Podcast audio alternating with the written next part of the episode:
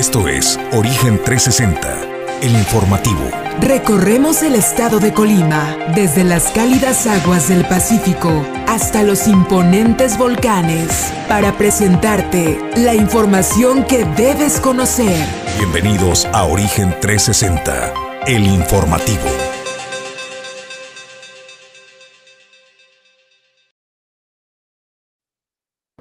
Buenos días, bienvenidos a Origen Informativo, amigos del auditorio. Gracias por presenciar un episodio más de Origen 360, el informativo desde Manzanillo, Colima, México. Estamos generando la señal para todo el mundo. Es un gusto darle la bienvenida. Yo soy Jesús Llanos, martes 22 de marzo, es el año 2022. Es un gusto, por supuesto, saludar a mi compañero de Fórmula y Conducción, Julio César González. Buenos días, Julio. ¿Qué tal, Jesús? Muy buenos días. Buenos días al auditorio de Origen 360 que nos sintonizan a través de Origen Informativo. Pues ya listo y con las pilas pues más que recargadas, ¿no? Después de un fin de semana eh, pues hay que decirlo, a gusto, a gusto, a gusto. Platíquenos usted cómo se la pasó, fue a la playa, se la vivió, encerrado viendo Netflix con la familia, cómo, cómo compartió este fin de semana de puente largo. Eh, pues es lo, la víspera, ¿no, Jesús? De, de, un puente vacacional que también pinta bastante, es bastante interesante. Bueno, pues eh, será una semana corta también, ¿eh? Porque tenemos consejo técnico en las escuelas, Julio César González. Este viernes hay consejo técnico, lo que significa que al menos pues en la semana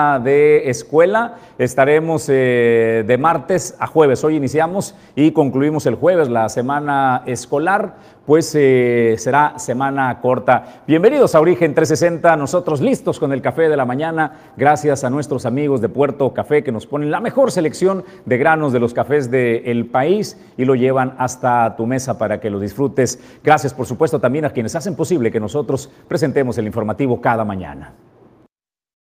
Origen 360 es presentado por Grupo Jacesa, Glipsa, Puerto Seco de Manzanillo, Azulejos Las Garzas, Torre Puerto, Holiday Inn Express Manzanillo, Restaurante El Marinero del Hotel Marbella, Capital Fitness, Atlántida, Unidad de Negocio de Grupo Cardinales, Seguridad y Control, Puerto Café, Café de Especialidad y Clínica Dental Lobcal.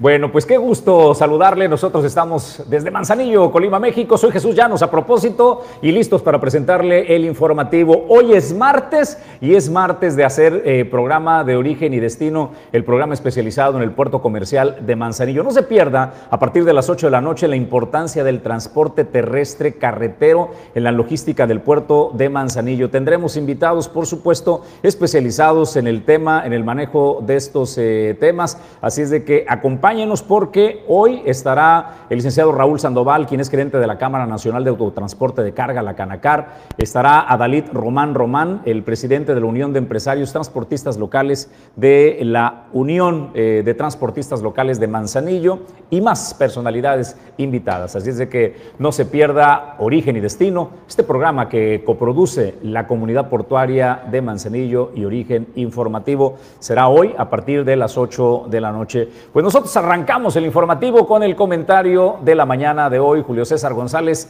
El Inditour 2022 cargado de emociones y también el estado de Colima tiene igual una carga de emociones. La gobernadora Indira Vizcaíno, pues eh, desde candidata ha emprendido una gira de trabajo, particularmente al centro del país, ¿no? Eh, Ciudad de México se ha convertido el centro de operación política de la candidata primero y luego gobernadora Indira Vizcaíno. La hemos visto pues eh, en una gira intensa de eh, relación con su partido, el Movimiento de Regeneración Nacional y todos los temas que tengan que ver con el presidente de la República, Andrés Manuel López Obrador. Este fin de semana estuvo en la inauguración del aeropuerto Felipe Ángeles Julio César González. Ahí, de nueva cuenta, una gobernadora eufórica hablaba de que estaba desbordada de emociones, mientras en el estado de Colima también nos desbordábamos, pero de violencia, Julio César. Pero vayamos por parte, ¿cómo se vivió este fin de semana en el Indy Tour 2022?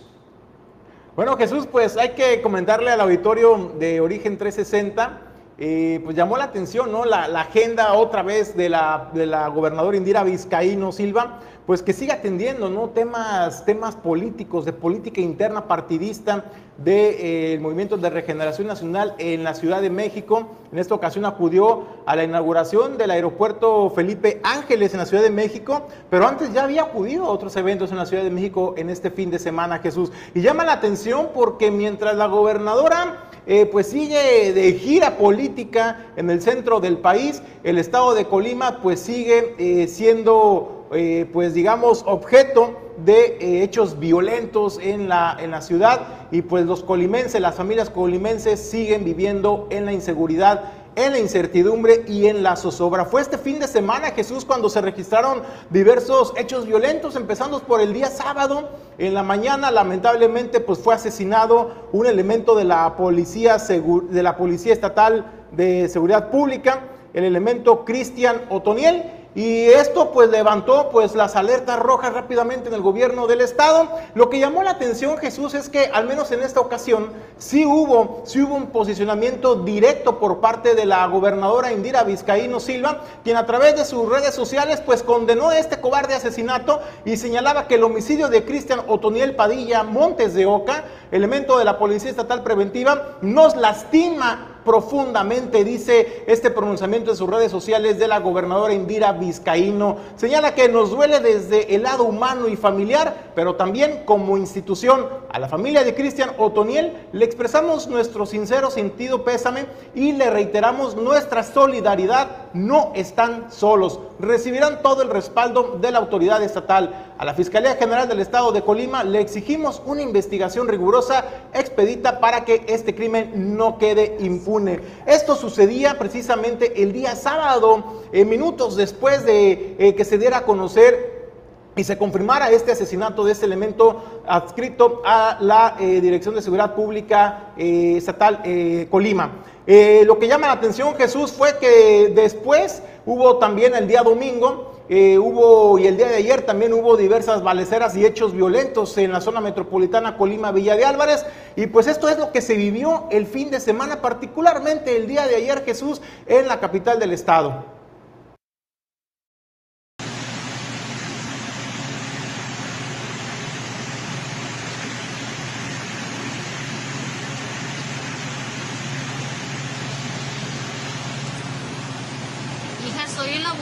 Sigue la balacera. Desde aquí de adentro estoy escuchando toda la balacera, se están enfrentando policías contra los delincuentes, sigue la balacera aún.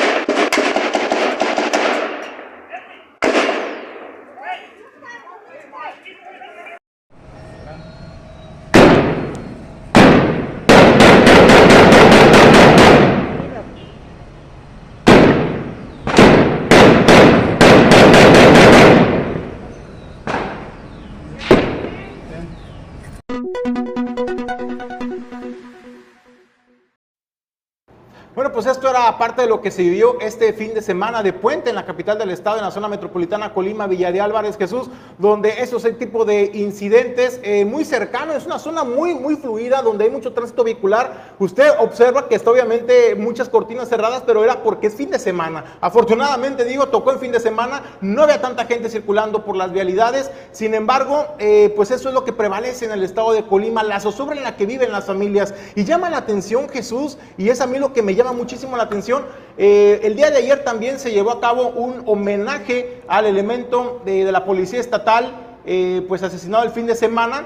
Ahí tenemos pues un evento donde también estuvo ahí eh, Gerandi Ruiz, quien es el director, el secretario de Seguridad Pública Estatal, donde hicieron una guardia de honor a este elemento y también se dirigió hacia la madre de este elemento, a quien le refrendó todo el apoyo de la Secretaría de eh, Seguridad Pública Estatal. Pero ¿sabes qué es lo que llama la atención Jesús y qué es lo que no termina de agradar o termina de hacer clic con la población? Que mientras en los hechos se dice una cosa, se dicen dolidos en el sistema estatal, el gobierno del estado de Indira Vizcaíno se dice dolido por los hechos violentos, por ese tipo de eh, incidentes que vulneran y que le laceran la sociedad colimense, Por otro lado, pues se le dé mayor atención a asistir a un evento de un aeropuerto, una inauguración en la Ciudad de México, por el simple y eh, sencillo hecho, Jesús, de estar con el presidente de la República. ¿Y sabes qué es lo que más duele a la población colimense, Jesús? Esta indolencia, porque así pareciera, más allá de los discursos que ya le pusimos el mensaje de la gobernadora que se dice dolida por esa situación, eh, pues en los hechos totalmente sabemos y demuestra cuáles son sus prioridades o cuáles son eh, las necesidades del Estado, el tener presencia. Yo realmente, Jesús, esperaba eh, a lo mejor que la gobernadora Indira Vizcaíno estuviera en este homenaje a este elemento de seguridad pública estatal. Sin embargo, las prioridades de Indira Vizcaíno fueron otras y fue de partir en la Ciudad de México. Y llama la atención todavía que no hizo, no hizo más eh, pronunciamiento acerca de este homenaje a este elemento de la Policía Estatal y tampoco hizo eh, mención a los hechos que se presentaron el día de ayer en la capital del estado. Pero ¿sabe qué? Sí hizo un comentario y resaltó lo del fin de semana, lo más importante para la gobernadora, pues era la participación que tuvo en la inauguración del aeropuerto Felipe Ángeles en la Ciudad de México y este es el post que publicaba el día de ayer donde señalaba, fue una mañana cargada de emociones pude presenciar el arranque del Aeropuerto Internacional Felipe Ángeles, una de las obras más emblemáticas del gobierno de México, encabezado por el presidente Andrés Manuel López Obrador. Esta terminal viene a fortalecer la conectividad de nuestro país. La inauguración, este 21 de marzo, fecha en la que conmemoramos el natalicio de Benito Juárez, no es coincidencia. Este aeropuerto es desde sus inicios un acto democrático y de austeridad. Con el AIFA, el Aeropuerto Internacional Felipe Ángeles y con nuestro actuar diario le ponemos un alto a la corrupción y a las obras que solo sirven para engrandecer egos de los gobernantes en turno. Esto fue lo más resaltante, Jesús, y lo más importante de la gobernadora Indira Vizcaíno el fin de semana. y la pues, población de Colima, También tenemos emociones. Eh, las emociones eran distintas. También fue un fin de semana cargado de emociones distintas a las que se vivía en la Ciudad de México. Ya le pusimos eh, los videos. Eh, lo que sí, Julio César, para concluir este tema, creo que se ha sentado un precedente en el gobierno de Indira Vizcaíno. Y creo, no recuerdo, que en el gobierno de José Ignacio Peralta se haya confrontado a la delincuencia. Eh, lo que sucedió el día de ayer puede tener dos lecturas. Puede eh, desatar pues eh, el miedo, Julio César, o puede desatar la esperanza.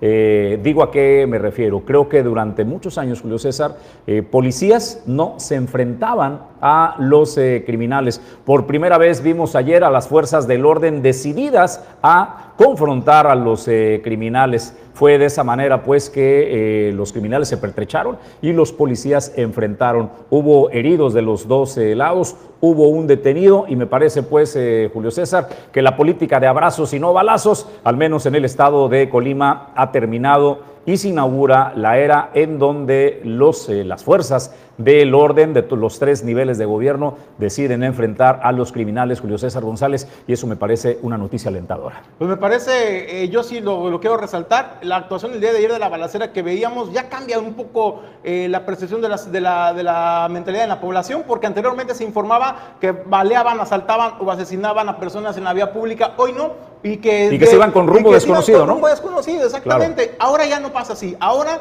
el día de ayer se tuvo una eh, reacción inmediata, pronta, que permitió, hay que decirlo, Jesús, en la detención de algunos, eh, pues de algunas personas que estaban participando en estos hechos violentos, pues fueron asegurados por parte de los elementos eh, de seguridad, tanto del Estado como también de la Guardia Nacional que participaron en este, en este operativo que ya le presentamos hace unos minutos en los videos. Pero ¿sabes qué también llamó la atención, Jesús? Apareció la que andaba desaparecida, la diputada Claudia Yáñez. Y es que a través, a través de sus redes sociales, la diputada pues posteó ahí en su Facebook personal, pone, me llena de tristeza ver la tierra que me ha visto crecer sumergida en actos violentos y sangrientos.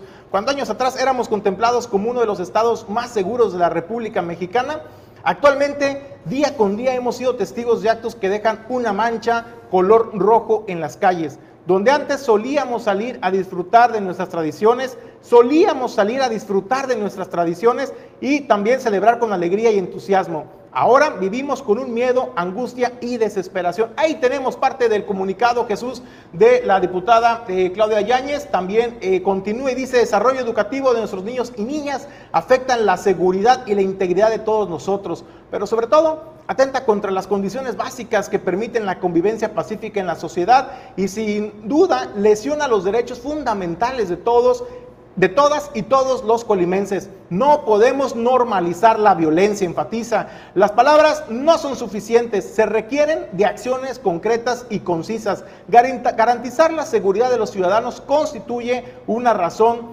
de ser del Estado. Con esto hago mención de una frase célebre de nuestro expresidente Benito Juárez, siempre tuerce los principios el que oscurece la verdad para ocultar sus faltas en las tinieblas. Así remata este pronunciamiento que hace Claudia Yáñez y también pues acompañado ¿no? con, con esta eh, pues, condolencia, dice Colima, ni más sentido, pésame Claudia Yáñez Centeno. Eso es, eso es lo que trascendió, lo que llamó la atención Jesús después de meses, diría yo, después de la eh, jornada electoral en que no se sabía dónde estaba Claudia Yáñez. Bueno, a Claudia Yáñez le debe recordar como diputada federal por Morena, por el Movimiento de Regeneración Nacional, y luego como candidata de Fuerza por México a la gobernatura. ¿Quién es Claudia? Eh, es la hermana de uno de los hombres más cercanos al presidente Andrés Manuel López Obrador, como es César Ñáñez, este eh, colimense que durante más de dos décadas ha acompañado al presidente en sus recorridos por el país. ¿Cómo reaccionó la gente, Julio César González, para cerrar el tema al post de la gobernadora en donde se llenó de emociones? Pues Mariana, por ejemplo, Fregoso Medrano dice, urge que le cambien de asesor para que no la hagan quedar en ridículo, dando condolencias a un asesinato después de más de 100 que no dice nada. Todos duelen por igual al muerto menores de edad que señalan como ajustes de cuenta y por, y por eso tenemos que estar tranquilos. ¿Por qué no debemos nada? Porque está quedando muy grande el puesto. ¿En serio? Eh, más comentarios al respecto. Eh, Ana Ramos dice, señora, yo la defiendo mucho, pero si no me parece como ciudadana, que me diga que no les toquen a sus amigos o compañeros porque ahí respingan y quieren investigaciones o simplemente condolencias. La verdad no se vale, tal vez no le importa la crítica de una simple ciudadana, pero sí hay que eh, ganarse a la gente de menos con eso de ver que usted está con nosotros, no solo con las personas que le importan, de menos hacer que le importa lo que le pasa a la gente. Bueno, es mi humilde opinión. Esto es en referencia pues al post respecto al policía estatal eh, caído.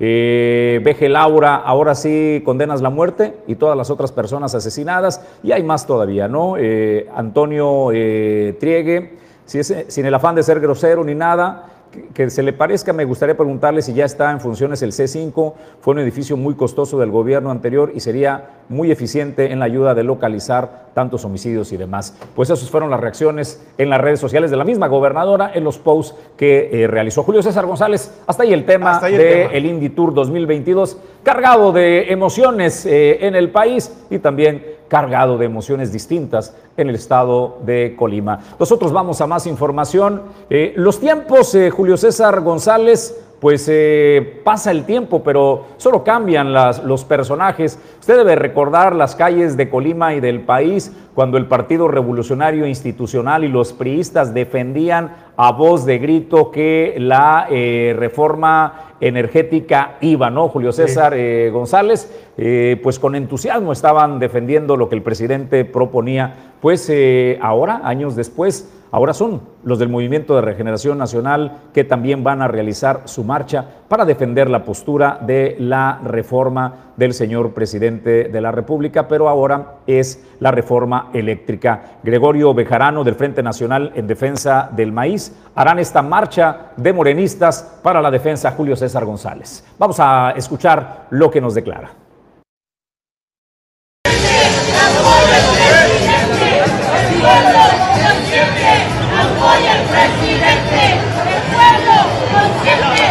Amen.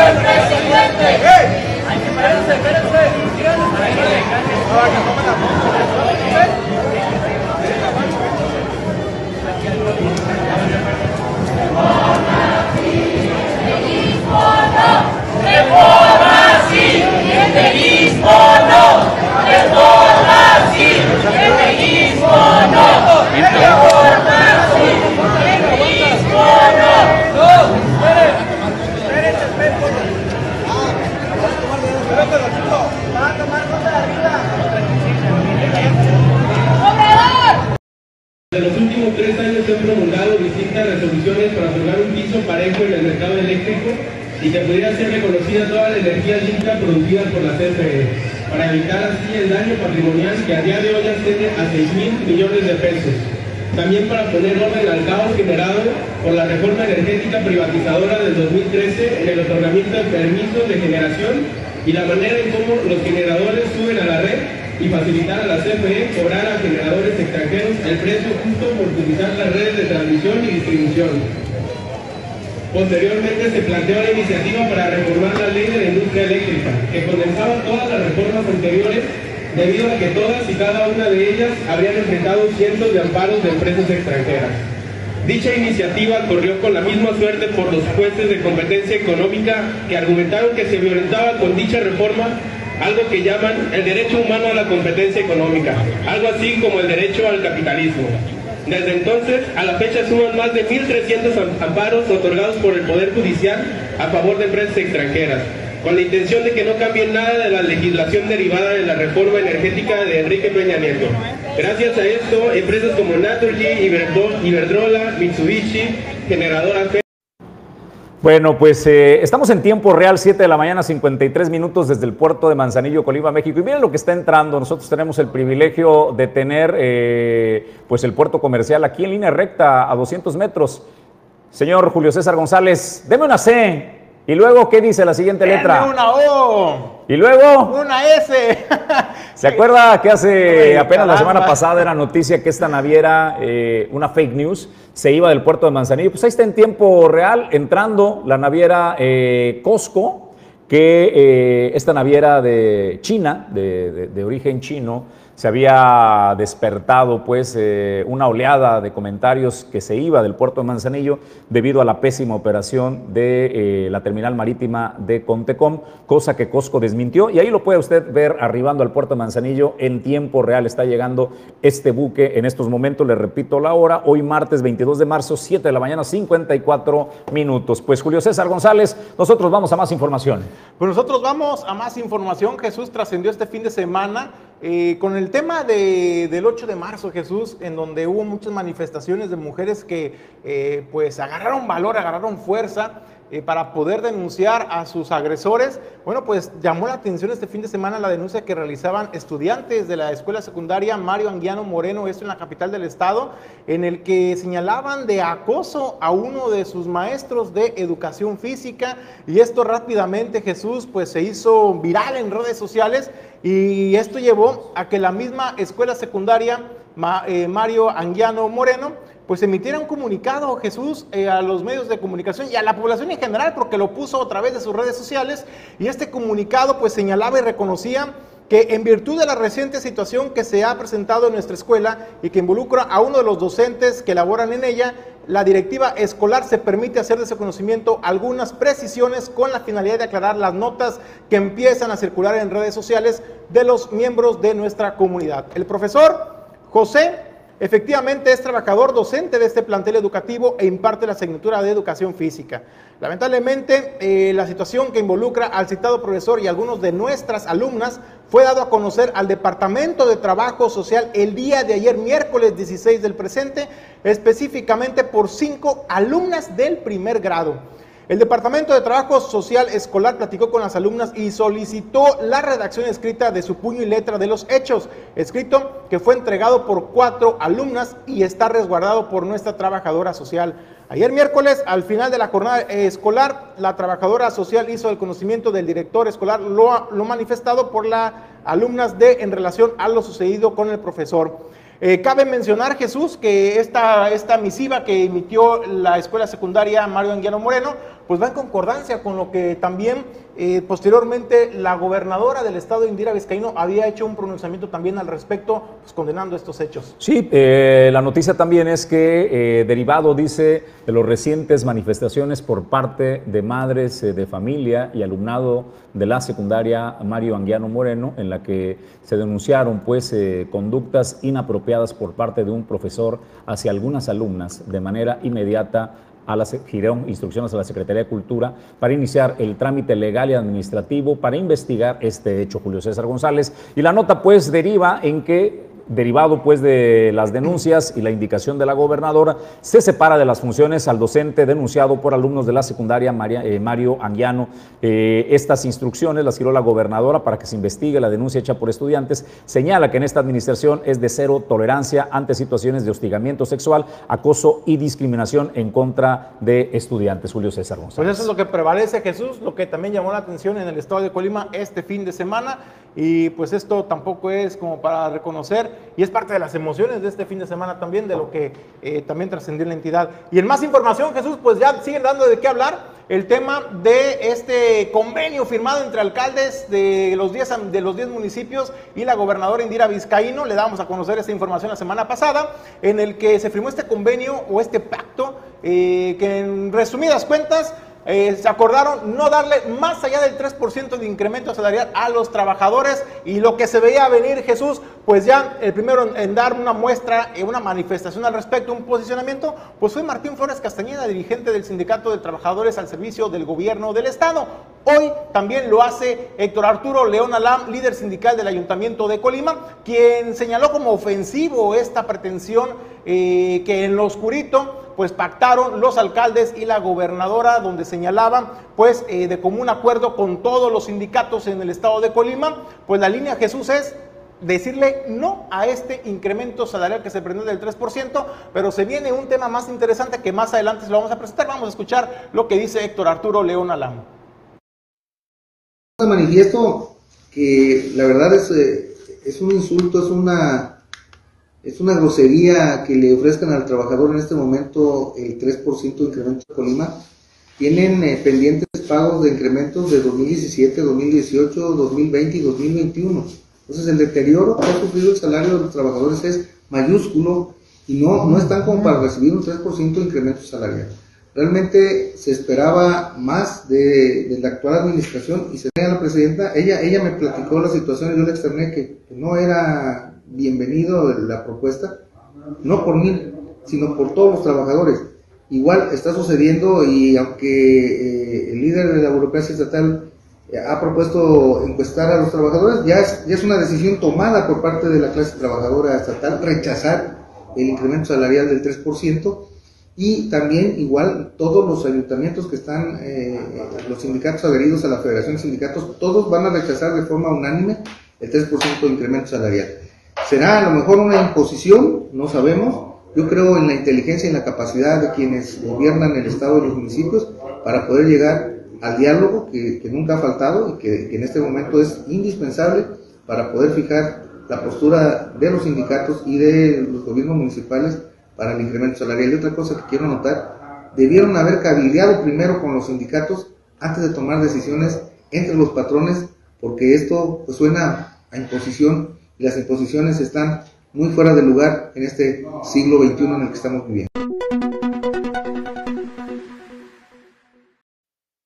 Como dato le comparto que desde el 2017 algunos ayuntamientos no han tenido incremento en eh, sus salarios, al menos real, dado que enfrentan pues eh, disputas legales por recursos interpuestos por diversos ayuntamientos, pero no han recibido este beneficio del incremento desde el 2017. En algún momento el tiempo los va a alcanzar y cuando eh, la justicia defina quién tiene la razón, si es que la tienen los sindicatos, bueno, pues vendrá en cascada ese dinero que al final del camino tendrá tendrán eh, que pagar.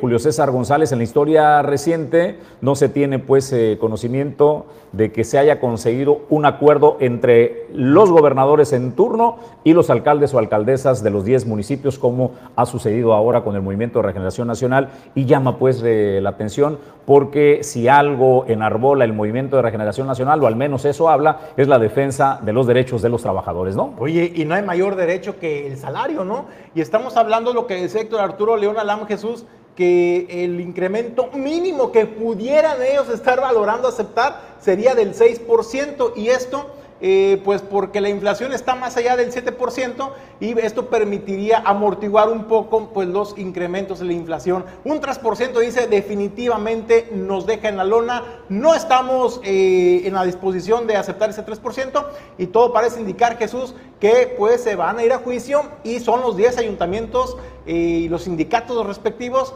los que pues están cerrando filas frente a, este, frente a esta pretensión del 3%. Oye, voy a repetir algo que dije en las manifestaciones eh, de los eh, del sindicato, particularmente el de Martín eh, Flores, cuando bloquearon la autopista Colima-Manzanillo, cuando vinieron a bloquear el acceso al puerto eh, comercial, dije en aquel momento, la manifestación y la demostración de fuerza del líder sindical y de sus agremiados no era un mensaje para José Ignacio Peralta Sánchez, porque sabía que le iban a pagar en cualquier momento esos salarios que estaban retrasados, Julio César. No, esa manifestación llevaba dedicatoria a otra persona y era la gobernadora Indira Vizcaíno porque el mensaje cifrado era, mire de lo que somos capaces, porque se veía venir este tema contra los trabajadores, Julio César. Entonces, si porque tenían retraso en el pago de sus quincenas hicieron esas manifestaciones los trabajadores al servicio del gobierno del Estado, prepárese para las manifestaciones de la totalidad de los ayuntamientos, de los sindicatos, más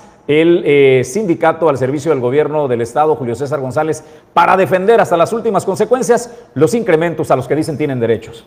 Pues eso es lo que vamos a ver y es lo que, se, espera ya en las próximas semanas. ¿eh? Bueno, tenemos que hacer una pausa, es breve, regresamos con más información en Origen 360, la información desde todos los ángulos.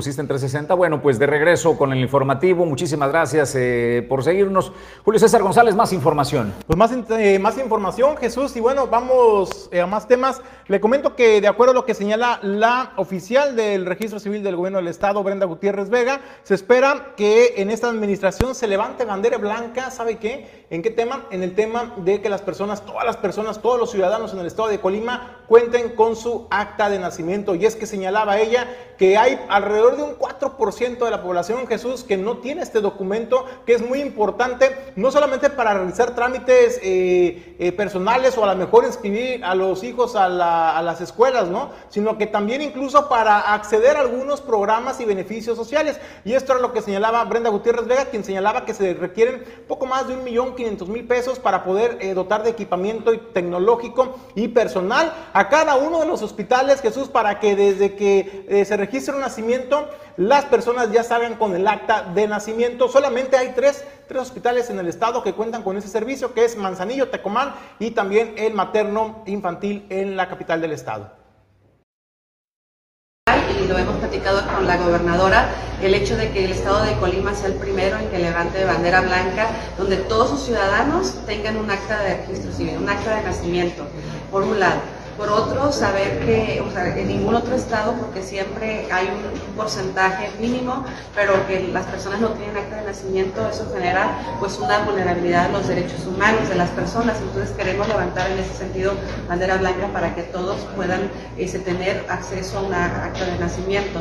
Igual que eh, los, el sector salud, es decir, que todos los hospitales donde nazca un niño, una niña, pues tenga acceso eh, el niño o la niña a esa acta de nacimiento de manera gratuita. Entonces, este, cubrir todos los nacimientos que hay en el estado de Colima durante este sexenio. Así también, este, bueno, pues el dotar de equipamiento y tecnología a las áreas, a las distintas oficialías de los municipios eh, queremos este, en este año se ha presentado la propuesta para bajar un recurso de RENACO y bueno pues en ese sentido lograr traer más recursos para dotar de tecnología, de equipamiento este, que pueda ser más ágil, más eh, los trámites eh, y menos burocráticos para que la gente al momento en que acude a, una oficialía o aquí a la dirección pues sea el mismo día, en unas horas o en un menos, lo menos tiempo posible el que pueda retirarse ya con su trámite solucionado. Manzanillo está el Hospital Civil, eh, aquí en Colima en el materno infantil y en Tecomán también este, tenemos ahorita cubierto. Eh, pero obviamente necesitamos cubrir todos los demás donde haya un nacimiento de un bebé, una niña o un niño, pues que pueda salir con su acto de nacimiento.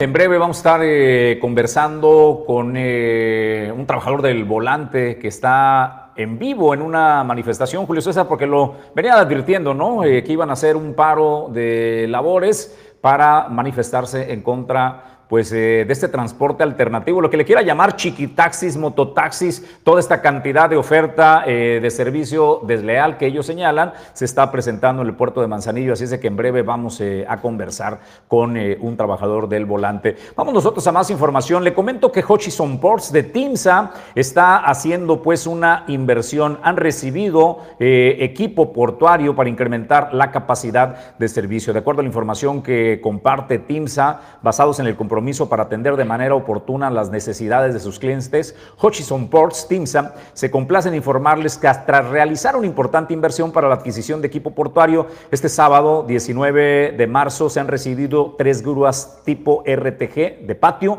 con las cuales se podrá mejorar su capacidad de respuesta e incrementar la productividad de sus servicios. Y es una noticia que le viene bien al puerto comercial de Manzanillo, que pues eh, ha disparado sus cifras de crecimiento, Julio César González, y este equipo equipamiento pues podrá permitir hacerle frente y dar servicios más eficientes. Oye, y eso habla también de la responsabilidad, ¿no? De las empresas que están instaladas en el puerto de Manzanillo, eh, compromiso con la eficiencia en las operaciones, porque hay que recordar que el puerto de Manzanillo, la tendencia del puerto de Manzanillo es ir creciendo en el movimiento de carga contenerizada. Lo hemos visto así año con año este, esta tendencia y me parece que el tener eh, empresas portuarias con la capacidad instalada, con la capacidad técnica, pero también con las herramientas y el equipamiento Jesús, eh, pues eso garantiza que se brinde una mejor atención a todos los clientes.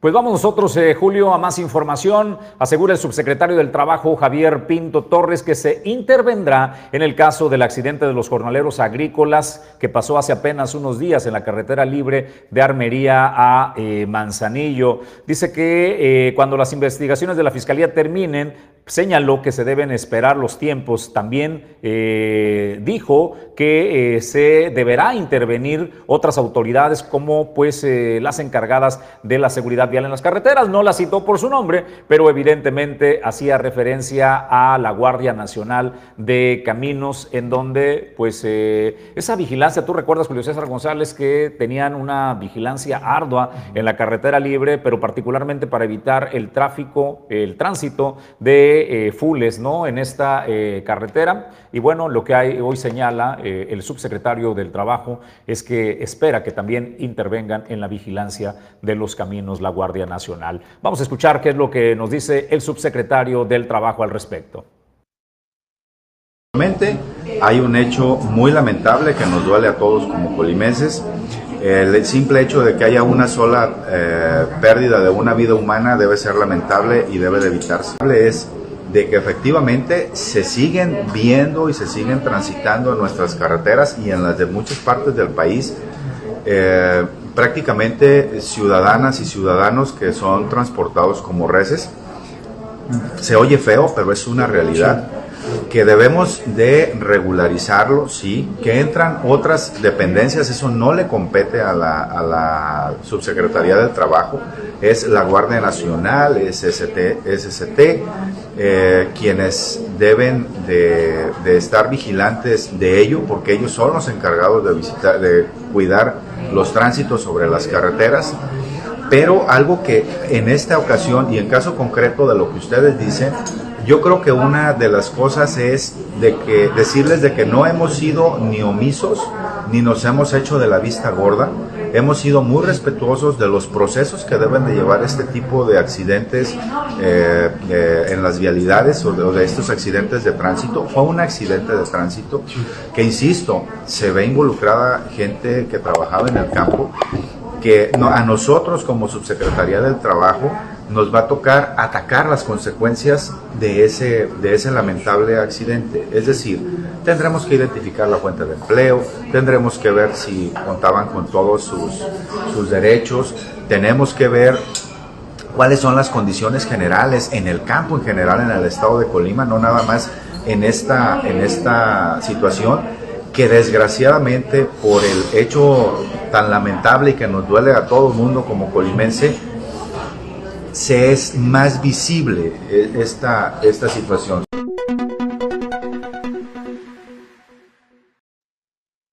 Bueno, pues es lo que el subsecretario del Trabajo declara en torno a eh, lo que intervendrá respecto pues eh, al fatídico accidente de los trabajadores eh, agrícolas, que hay que decirlo, Julio César González, ¿no? no es el primero y honestamente no creo que sea el último, porque mientras dura pues eh, lo que se hace evidente, pues todas las autoridades salen a manifestarse cuando se pasan los días y una información pues termina por imponerse a, la anterior, se olvidan del tema. Ahí está Tecomán, la carretera eh, a Cerro de Ortega, está Comala, durante, donde han perdido la vida decenas o cientos de trabajadores agrícolas. A esta ocasión le tocó al municipio de Armería. Así es de que mientras dura la emoción, pues salen las manifestaciones de parte de los eh, encargados de procurar, Julio César, el orden y la justicia. Pues ayer llamado también a la Guardia Nacional de Carreteras, este, porque también era competencia de ellos, pero decía este Javier Pinto Jesús, bueno, a nosotros nos compete una vez que la fiscalía dé el dictamen de qué fue lo que ocurrió, quién falló, la responsabilidad y todo ese tema. ¿En serio? Vamos,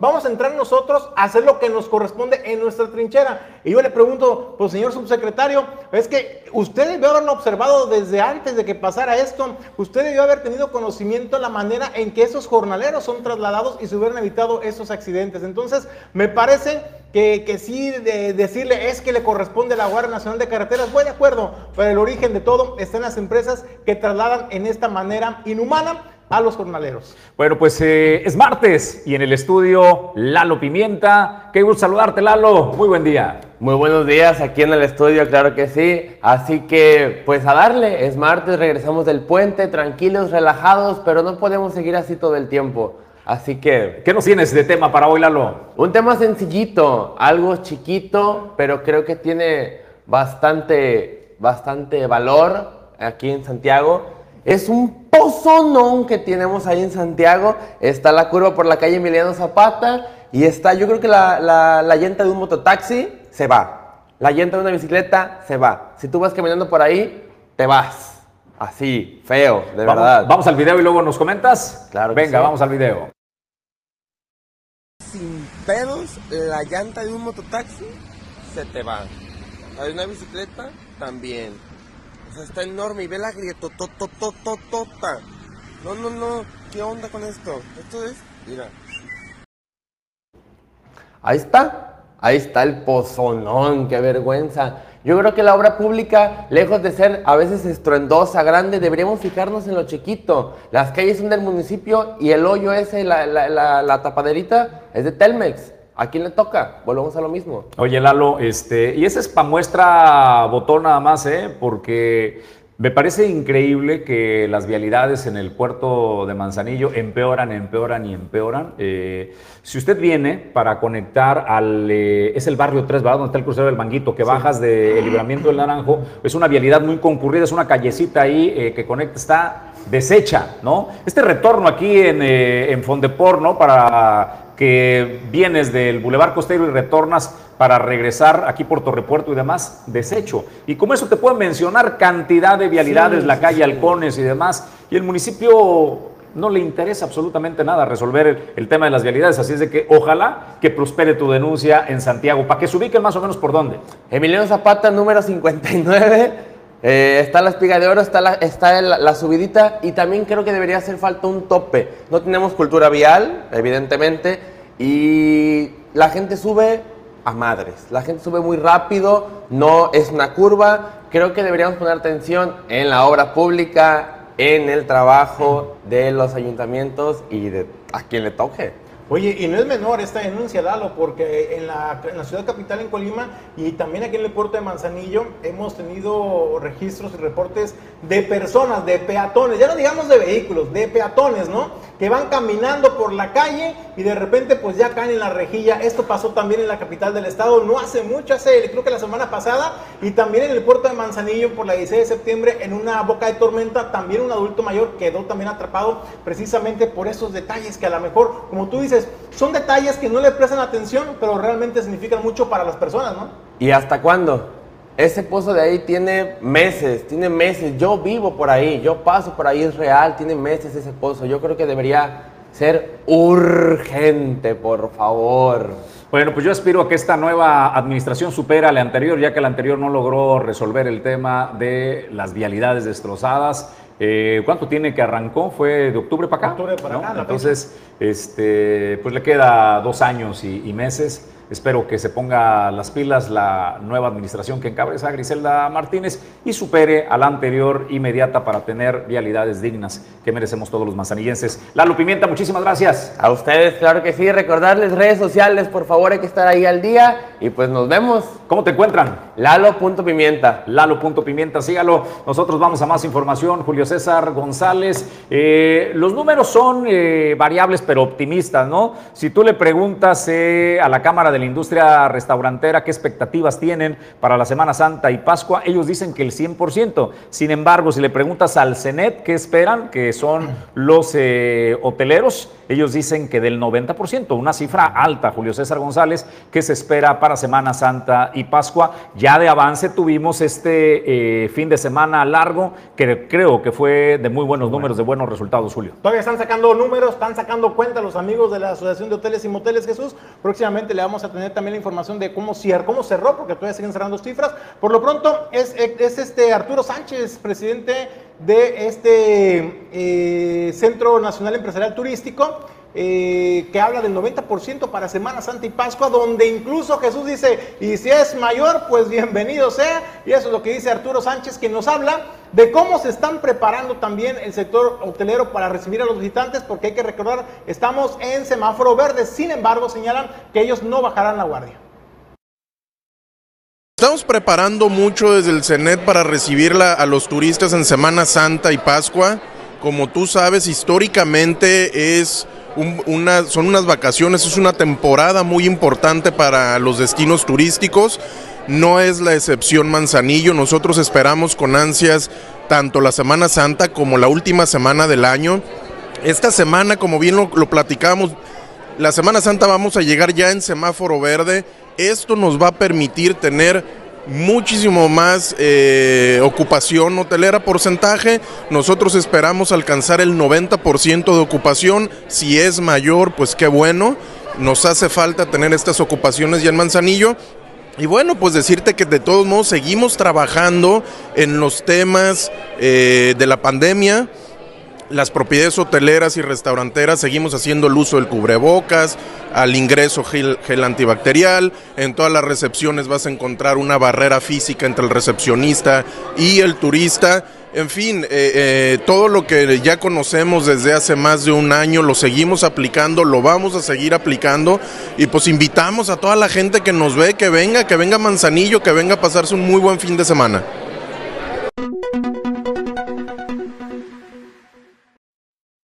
Son alentadores los números para Semana Santa y Pascua eh, por venir, como bien lo dijo Julio César González. Estamos en el cierre de este fin de semana largo para ver cómo nos fue Julio, pero auguran muy buenos resultados, ¿no? Pues bueno, eso, el ánimo se vive Jesús y me da mucho gusto porque toda esta proyección que, que da el semáforo verde sí da tranquilidad obviamente a los visitantes, ¿no? A los que deciden de alguna manera elegir qué destino visitar para Semana Santa y Pascua y desde luego decir Manzanillo, Colima está en verde, que todo el país lo estamos en estos momentos por primera vez en dos años, eh, pero hay muchos factores, la responsabilidad que ha tenido el sector hotelero eh, para cuidar de su salud, para que pueda disfrutar de una temporada vacacional en familia.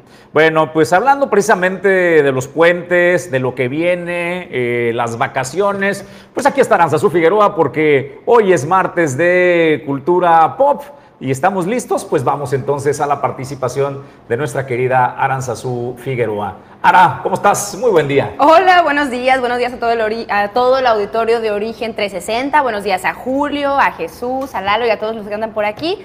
Pues un gusto, un placer estar aquí con ustedes. Me hizo falta el cafecito, así como que mis neuronas todavía no hacen la señal. Y todavía se lo tomo en mi cara. Así de, ¡Ay, ya alcanzaste! Qué, pena, se terminó. Qué pena que no te haya tocado café. Demonios, llegué y así como que ya me estaba dando. Pues bueno, me da mucho gusto saludarlos, como les digo. Eh, escucho que estaban hablando también del el puente vacacional. La verdad es que estuvo increíble. Yo me la pasé como mi compa residente, observando nada más como un cocodrilo, así viendo cómo se, se, movía pues la gente y todo. Yo no salí, la verdad, a las, a las playas más concurridas, tampoco salí este, pues de fiesta ni nada, pero sí me di cuenta del movimiento increíble que tenía la ciudad y la verdad es que sentí gusto. Ya tenía como, pues igual que, que, en, las, vacaciones ahora de fin de año, pues ya tenía un ratote que no se veía este, este movimiento, por, pues a raíz de, de, la contingencia, ¿no? Ya estamos, como decía Julio hace un ratito, pues estamos en semáforo verde, las vacunas han avanzado, eh, pues bueno, este, ahora a ver qué onda en Semana Santa, seguramente que es una, pues una enfermedad que nos va a seguir dando. Yo me acuerdo al principio que empezó la contingencia que decían, pues que eventualmente nos iba a dar a, a, todos, ¿no? Qué bueno que pues haya sido de manera pues más, más hacia acá, a las personas que pues ya nos vacunamos, qué sé yo, y nos haya dado de manera más leve. Pero bueno, el tema que quería platicar el día de hoy, primeramente pues empezar con los puentes, ¿no? Los puentes que son una gran maravilla, que fomentan pues el turismo, el movimiento, el ocio, y que eso está increíble. Me acuerdo que hace un par de años eh, el presidente Andrés Manuel López Obrador tuvo la, la osada participación pues de decir pues que iba a pensar a ver qué onda con, con los puentes, porque se daba cuenta que los niños cuando iban a la escuela, pues realmente ni sabían qué se estaba festejando, ¿no? O sea, era así como que, ah, bueno, nos vamos de vacaciones, tenemos fin, fin de semana largo, pero realmente no sabían pues qué conmemoración cívica o qué fecha histórica se estaba eh, celebrando o conmemorando en ese momento, ¿no? Por supuesto, fue una declaración, que no fue para nada bien este, aceptada, después no trascendió y ya pasó, ¿no? Ese era como la, como el como el, el, objetivo ¿no? del presidente, o sea, de, tratar de, de, que las, las fechas cívicas, las fechas históricas, pues se recordaran bien en su día y que no olvidáramos pues la historia de nuestro país, pero no trascendió el hecho de eliminar estos fines de semana largos que fomentan el turismo, que fomentan el ocio, que fomentan la recreación, ¿no? Y bueno, este programa, fíjense, que es relativamente nuevo, empezó como siempre pues en países europeos, el tema del de, fin de semana largo, ¿no? De cuando caía un día histórico, un día festivo, durante la semana, pues recorrerlo al viernes o al lunes para que se juntara con el fin de semana y así poder tener pues más movimiento turístico. Este es como, la, como el objetivo, ¿no? Entonces empiezan aquellos países, también después se pasa por supuesto a Estados Unidos y nos llega también como la, la iniciativa aquí a nuestro, a nuestro país, a México y a todo Latinoamérica. Depende del país en el que, en el que se, se haga, pues tiene diferentes nombres, ¿no? Este, puente, fin de semana largo, este, feriado y bueno, en otros idiomas pues tendrá sus, sus, otros nombres, ¿no? Pero realmente en prácticamente toda la Unión Europea y toda América se hacen estos fines de semana largos que incentivan el turismo. Y esto es relativamente nuevo. De hecho, en nuestro país cuando se formalizó fue en el año del 2005 que se hizo la, como la, la renovación al artículo 74, me parece, ajá, de la Ley Federal del Trabajo para hacerlos de manera oficial, ¿no? En el periodo de Vicente Fox. Eran tres los puentes que eran como obligatorios, eh, que estaban estipulados pues en la, en la Ley Federal del Trabajo durante el año y pues se han ido este, mejorando, se han ido incentivando y la verdad es que no son tantísimos los puentes que hay. O sea, hay otros días de asueto que cierran los bancos, que tienen a lo mejor los niños sus vacaciones y demás, ¿no? De acuerdo a, a la escuela, pero los fines de semana largos son a veces unos tres nada más en, el, en, el, en todo el año que tenemos y podemos disfrutar. Pero bueno, esto es relativamente nuevo, como les digo, siempre se está buscando como una mejoría en la sociedad, ¿no? O sea, desde, desde el siglo XIX, desde antes pues de que, de que hubiera días de descanso obligatorio, los empleadores, los dueños de las fábricas, se empezaron a dar cuenta pues que era necesario que los trabajadores tuvieran un rato de esparcimiento, ¿no? O sea, que tuvieran como, como unos días más de, de descanso. Y esto no fue porque ellos lo pensaron de manera buena onda, ¿no? Sabemos que los fabricantes, eh, los, dueños, pues, de las empresas, los, dueños de la producción, ¿no? Lo que más quieren, pues, es producir, ¿no? Pero realmente lo que empezó a suceder en aquellos tiempos, en la época de, en, perdón, en, en, el siglo XIX, fue que la, la propia sociedad, la propia este, civilización, los propios trabajadores, empezaron como a tomarse sus días de descanso sin pedir permiso. O sea, por ejemplo, los artesanos, los que se dedicaban a hacer como cualquier tipo de, pieza, los, los, eh, los que hacen las mesas, los que hacen artesanías, los que hacen diferentes productos, empezaron a tomarse el lunes. Trabajaban arduamente desde el martes hasta el sábado a la noche, hacían toda su producción. El domingo era un día eh, de descanso casi desde siempre por el tema religioso, ¿no? El tema de el domingo es el día de Dios, el domingo se va este, a misa, pero entonces los artesanos que empezaron a, a hacer, a tomarse el lunes. Y de ahí viene como la famosa frase de el lunes santo o San Lunes, por ser después de una festividad o de una o un descanso eh, religioso, ¿no? Entonces, ¿qué era lo que pasaba? Que los, los, los, los, artesanos, o sea, iban a, a, misa los domingos, tenían su día de asueto religioso, pero ya en la nochecita ya como que se les antojaba empezar a echarse sus, sus alipuses, ¿no? Entonces habían trabajado arduamente durante toda la semana y empezaron a tomarse el lunes y le llamaban el lunes santo o San Lunes, ¿no? Entonces, la, los fabricantes empezaron como a quererse sumar a esta iniciativa que tomaron los, mismos, los mismos artesanos, ¿no? O sea, los que no pertenecían como a un empleador, sino que ellos mismos hacían sus horarios de trabajo para, este, pues, tener un descanso más prolongado, ¿no? Entonces, a raíz de esto, a raíz de que la misma sociedad, los mismos trabajadores empezaron a buscar o empezaron a tomarse sus sus días de descanso, entonces las personas, los dueños, los dirigentes, este, los, los, los que llevan, pues, el rumbo de las producciones, quisieron sumarse a ese barco y dar, de cierto modo, pues, también un día de descanso a, los trabajadores, ¿no? Además del domingo, o sea, que se hiciera el fin de semana moderno como lo conocemos hasta ahora. Por supuesto, pasaron este, pues muchas renovaciones, eh, fue iniciativa tanto de los sindicatos como de la sociedad misma y después también ya los este, empleadores, fabricantes, productores y los dueños empezaron como a quererle dar este, esta formalidad al fin de semana, pero todavía lo estaban contemplando como que fuera el lunes, el San Lunes, ¿no? Pero por una cuestión de separar los temas de la iglesia con los temas del Estado, como siempre se ha este, pues, querido hacer, con los temas de,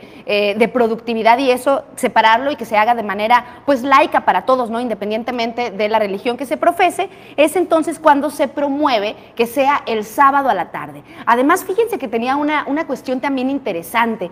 Si se promovía que fuera el sábado a la tarde, empezaron a hacerse campañas para que las personas, para, o sea, empezaron a hacerse campañas para que las personas el sábado a la tarde aprovecharan con la familia para irse a lo mejor a un día de campo, para, para viajar a lo mejor este, a, una, a un pueblo cercano con la familia y también aprovechar como ese día, ¿no? La parte del día del el sábado y no solamente como que fuera un día de cruda, por decirlo de alguna manera, ¿no? Porque el lunes santo o el San Lunes prácticamente era un día de cruda, era un día de recuperación después de la fiesta previa. Entonces, con, el, con, el, con la opción pues de incentivar a que se hicieran actividades recreativas a la luz del día y que además tuvieran el día de descanso su domingo, como siempre, como la religión lo estipulaba, pues fue entonces que en el siglo XIX, a finales del siglo XIX, este, en Europa se empezó a hacer el fin de semana como lo, como, como lo conocemos hasta ahora, el fin de semana de mediodía de sábado y de domingo y se anula el San Lunes, ¿no?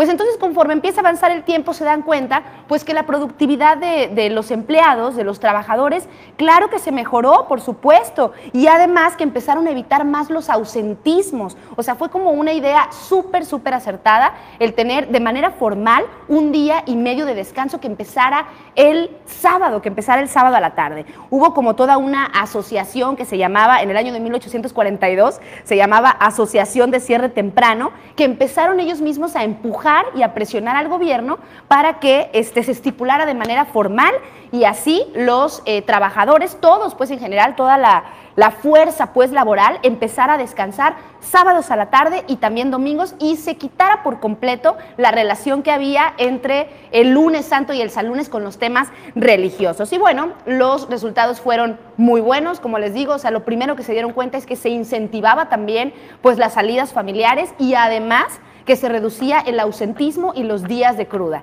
¿Y qué vino después? Pues bueno, que toda la industria del ocio empezó a subirse también ese barco, los teatros, los lugares de canto, este, los, los centros nocturnos, inclusive los trenes. Los trenes empezaron a tener tarifas especiales durante el fin de semana para así también promover que las familias salieran y tuvieran sus días de descanso y sus días recreativos. Esto empezó en el siglo XIX y bueno, ha ido avanzando. Ahora queremos más descanso, ahora queremos tres días de descanso para el ocio y el esparcimiento. Me rompiste el corazón. Yo creí que los mexicanos habíamos diseñado los No, puentes. No, no. No me digas, o sea, viene de Europa. Sí, siempre son. La verdad es que siempre tenem- vamos como, como refriteando ideas este, buenas de lo que hace el primer mundo. Pero nadie los aplica como nosotros, los puentes Aranzazú Seguro, Figueroa, ¿no? seguro que no. Oye, tema Godín, ¿no? Tema Godín. ¿Y cuáles son los próximos puentes? Bueno, los, los- es fue la única imagen que les mandé para ver cuáles son los, los puentes que siguen. Este, el que acabamos de pasar, el del 21 de marzo, después sigue el del domingo 1 de mayo, que pues no se hace. Luego el viernes 16 de septiembre, el 21 de noviembre, este, que se recorre del 20 y ya. O sea, realmente no son tantos, es la onda, o sea, son como tres nada más al año. Oye, Está bien, pero, ¿no? pero esta semana va a ser bien cortita. Sí. Iniciamos eh, hoy, Hoy, martes ajá. y para el viernes el grueso de los estudiantes, al menos de nivel eh, básico, Básico. eh, tienen descanso ya. El, el viernes no hay clase porque viene el tema este de consejo técnico, ¿no? Que se Ah, realiza cada- un- una vez al mes. Tres días de clase nada más. Aranzazú qué agustirri, ¿eh? quisiera ser estudiante. Pues que lo disfruten los estudiantes. Querida Aranzazú, muchísimas gracias. Muchas gracias Jesús, muchas gracias Julio y buen día a todo el auditorio de Origen Informativo. Pues antes de despedirnos, vamos a pausa brevísima y regresamos para el final de Origen 360 de este martes 22 de marzo.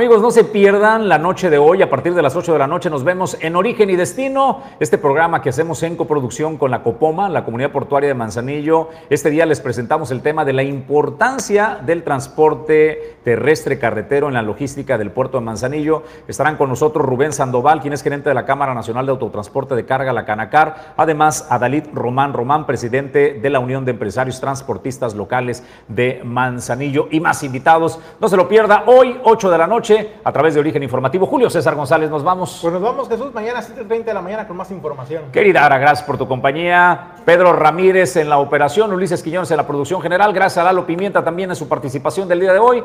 Soy Jesús Llanos, le deseamos extraordinario arranque de esta corta semana.